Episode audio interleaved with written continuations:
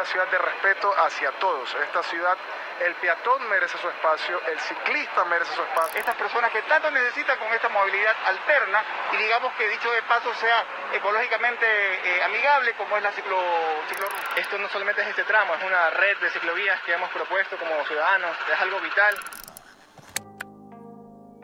Si me piden decir qué se siente andar en bicicleta, les diría que pedalear es sentir el viento en la cara, desordenándote el cabello y ordenándote las ideas. Mientras te impulsas con la fuerza de tus piernas, también entras en un estado zen que te permite lidiar con el miedo a lo desconocido.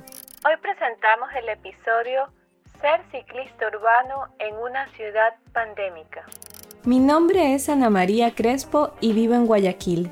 Desde hace cinco años uso la bici a diario para transportarme por la ciudad. Soy lo que muchos llamarían una ciclista urbana en una urbe sin ciclovías, pero aquí cabe una aclaración. Desde finales del año 2020, el municipio ha empezado la construcción de una red de ciclovías en la ciudad, pero aún no podemos decir que contamos con un sistema articulado y funcional.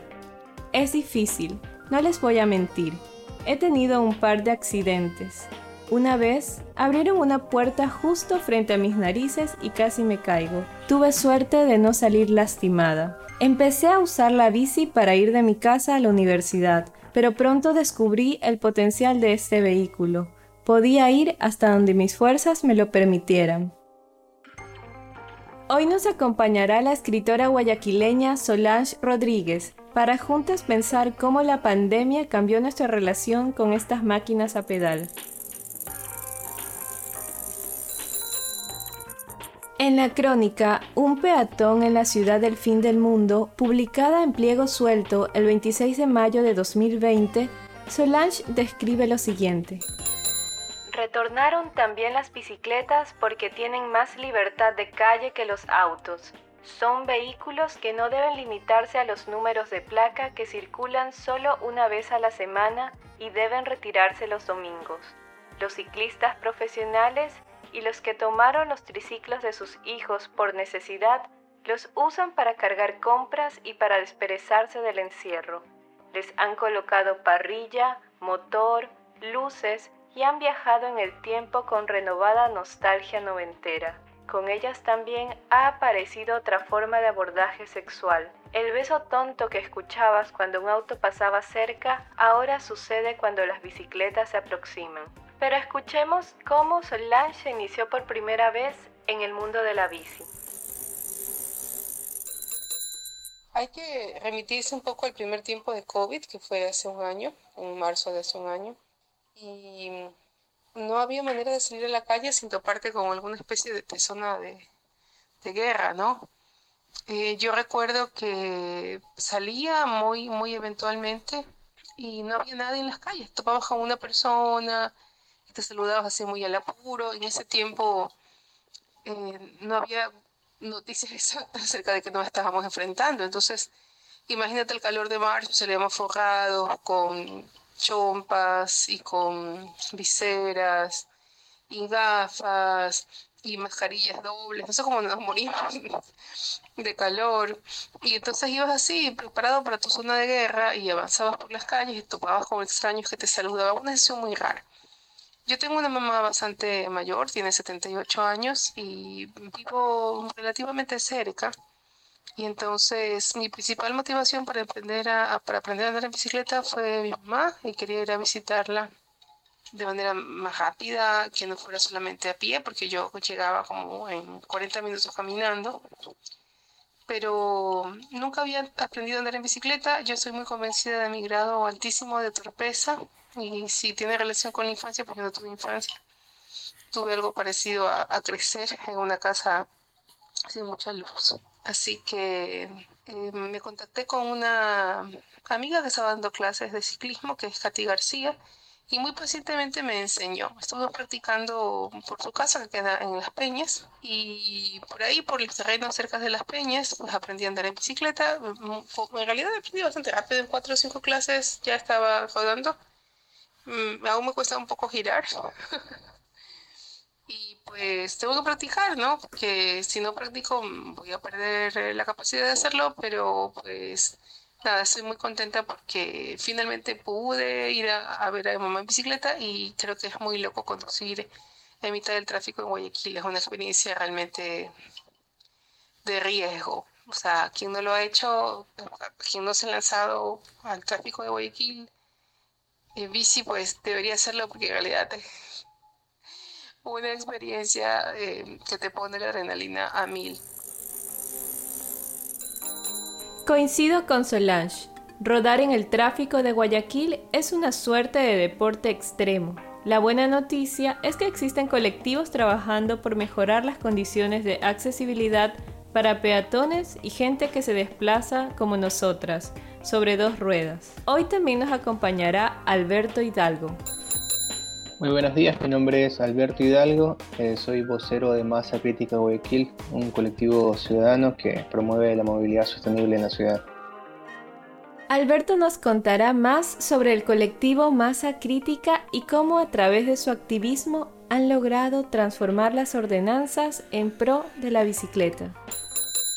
Crítica Guayaquil de cierta manera viene trabajando desde el 2012, que yo me incorporé en las rodadas. En un inicio solamente, digamos, nos dedicamos a hacer eh, rodadas, que paseos, pero de unos 3 a 4 años atrás, eh, nuestra incidencia ha sido un poco más amplia. Nosotros tratamos de de generar campañas de educación vial, tratamos de hacer incidencia en la política pública referente a los temas de movilidad y poco a poco hemos podido eh, trascender un poco el tema de la bici a un poquito más escala que tenga eh, incidencia en las políticas públicas para generar cambios más eh, trascendentales. ¿no? Hace un tiempo, hace dos años, tres años llevamos a cumplir, pudimos incorporarnos a la de Movilidad Sostenible de Guayaquil, la cual eh, impulsamos la ordenanza de la movilidad en la ciudad y hace unos meses atrás ya se aprobó. De ahí viene el proceso, digamos, de, estar vigilantes en el proceso de ciclovías en la ciudad. Estamos, digamos, eh, vigilando los procesos que se dan en la ciudad referente a la bici. No podíamos despedirnos sin antes lanzar al aire unos tips para ser ciclista urbano y no morir en el intento. Invitaría a las personas que, que, se, que quisieran ir en bicicleta a usar su bicicleta, ya sea como transporte, deporte o modo recreativo. Sus primeras salidas, yo sí les recomiendo que le avisen a un amigo o a alguien que ya usa la bicicleta más seguido para que te acompañe en tus primeras salidas. Esa es una opción. Otra opción es ir a las, las rodadas que hacen los grupos. Estos salen siempre todas las, todas las semanas, hay actividades en los grupos de, de ciclismo. Y salir en grupo de cierta manera te da cierta confianza porque ya no estás solo, literal. Entonces los carros no se te pegan tanto. Eh, los otros te, te, pueden ir recomendando si estás poniendo mal el pie, no sé, en la postura de la mano, en la postura, diferentes cosas que, que uno va aprendiendo en el camino. Y eso sería la, la, recomendación inicial. De ahí ya cuando agarras un poquito más de, de experiencia, digamos, rompes el, la primera salida, que es el, la parte más dura, y para evitar cualquier mala experiencia de algún susto, que es lo que nos frena y nos, y nos dice ya no quiero saber más de la bici. Entonces, para evitar eso, sería, es buenísimo salir acompañado, al menos en las primeras salidas. Ya luego ya puedes tú solito ver, te das cuenta que ya las distancias son realmente cortas, que en 10 minutos llegas a cualquier parte. Entonces, ahí tú vas descubriendo las ventajas de la bicicleta, pero sí es, es importante tener cuidado en las primeras salidas para evitar esos, esos sustos, ¿no? Tanto de una puerta abierta o de un carro que se te pega mucho, o basta que te, te grite alguien que ya te vas a asustar, ¿no? Entonces es importante mm, salir acompañado en las primeras salidas. Bueno, si una mujer de 45 años puede aprender a andar en bicicleta, yo creo que cualquiera puede andar en bicicleta. Eh, yo siento que no tengo ninguna destreza física y me ha asombrado el poder tener equilibrio eh, hace poco también estuve en bicicleta en Estados Unidos, fui por un caminito, llegué y volví muy bien, muy bien todo, muy, muy contenta de haber podido conducir bicicleta en otro lado. Y pues no sé, yo creo que el feminismo es hacer lo que uno quiere hacer sin dañar al resto.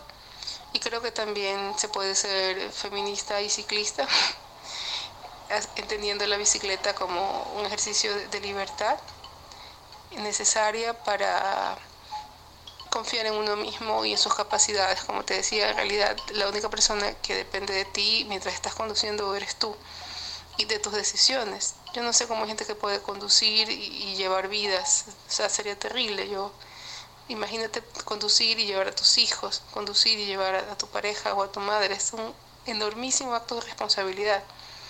Igual con el tema de la bicicleta, es un acto de responsabilidad que te implica a ti directamente, ¿no? Y no puedes culpar a los demás. Hay que hacer todo lo prudente que se pueda en, en conducción de Guayaquil. Y bueno, a mí también me ha costado mucho lanzarme a la calle, aún lo hago con mucho temor, eh, intento conducir por espacios que conozca y cuando me lanzo a espacios que no voy a conocer le pido ayuda a Katy o a Andrea, no, intento no ir sola, ¿no? Para ir más o menos explorando esos territorios, pero siento que es un conocimiento adicional más, ¿no? Que, que, me engrosa y me enriquece y que me da la posibilidad de, si quiero ir a visitar a una amiga urdesa, voy en bici, con, confiando mucho en mí. Y como decía Diana Gonzi, este, uno se lanza ahí con valor a cruzar esos puentes. Y ella decía que le reza a la Virgen de la Bici, que no existe obviamente la Virgen de la Bici, pero bueno, no, uno tiene que encomendarse a algún tipo de deidad. Así que como, como los valientes nos lanzamos a las calles esperando siempre lo mejor. Y esperamos llegar al otro lado. Es como la vida, ¿no? También es eso. No olvidemos que la bici no contamina y nos permite divertirnos y desplazarnos por la ciudad, que no hay edad para aprender a usarla y que si bien las ciclovías son importantes, Alberto nos recuerda que el control de velocidad de los vehículos a motor es esencial para salvar vidas.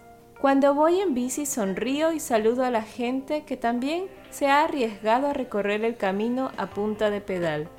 No importa si son extraños, ese es uno de los códigos secretos que los ciclistas manejamos. Si eres conductor, no olvides que a todos nos esperan en casa. Si eres ciclista, recuerda que el peatón va primero. Nos vemos en un próximo episodio.